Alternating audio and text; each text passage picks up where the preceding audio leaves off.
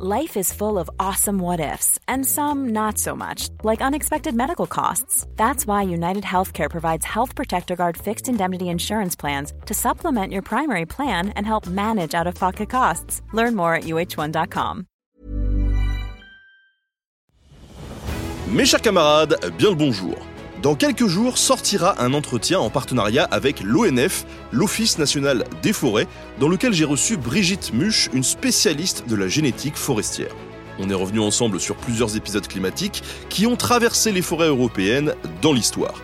Mais en attendant, je vous propose de découvrir en compagnie de Brigitte une technique bien particulière de sylviculture mise au point par Colbert durant le règne de Louis XIV. On avait en effet besoin, à l'époque, de beaucoup de bois pour la conception de bateaux et surtout deux grands arbres. Pour y remédier, il a mis au point ce procédé qu'on qualifie parfois de cathédrale et qu'on appelle la futaie régulière. On vous en dit plus, alors bonne écoute sur Nota Bene. Alors, au-delà de cette évolution climatique et du petit âge glaciaire, on l'a vu, il y a aussi une gestion de la forêt qui a évolué euh, depuis euh, voilà euh, Rome jusqu'à jusqu'à aujourd'hui. On l'a vu, il y a une gestion de la forêt particulière au Moyen Âge avec les les forêts royales d'ailleurs. Tu peux nous en parler un, petit peu? Les forêts royales, hein, on en a, bah, il y en a un certain nombre, euh, Compiègne hein, par exemple, hein, Chantilly.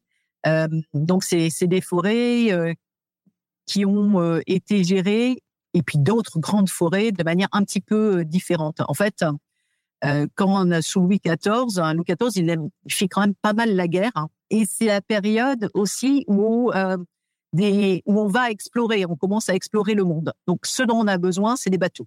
Pour faire des bateaux, il faut pas d'arbres euh, de, taillis, on a besoin de, grands arbres. Donc, ça, c'est le constat que fait Colbert.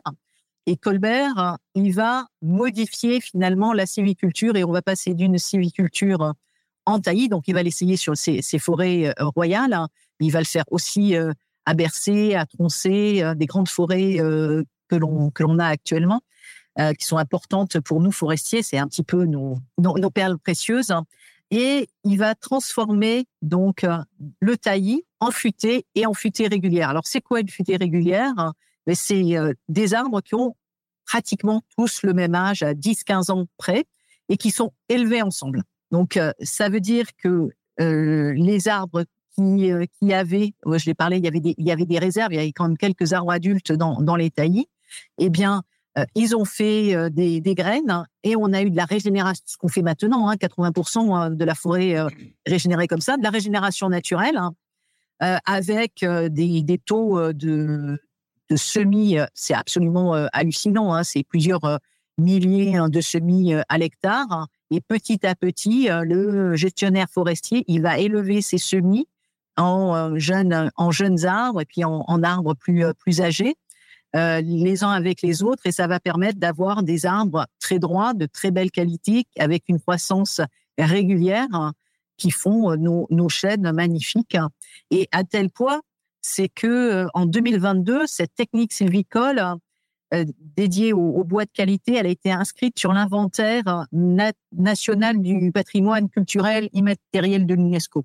Donc c'est vraiment quelque chose euh, de, très important. C'est futé, euh, c'est futé cathédrale, c'est futé régulière, et, c'est absolument, absolument magique quand on va se promener dedans.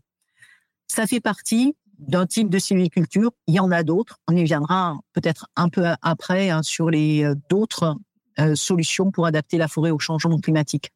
Mais euh, la futaie, c'est vraiment une invention euh, française au départ qui a été suivie après en Europe. Merci à tous d'avoir écouté cet extrait du prochain entretien qui sera disponible très bientôt sur Nota Bene. À bientôt.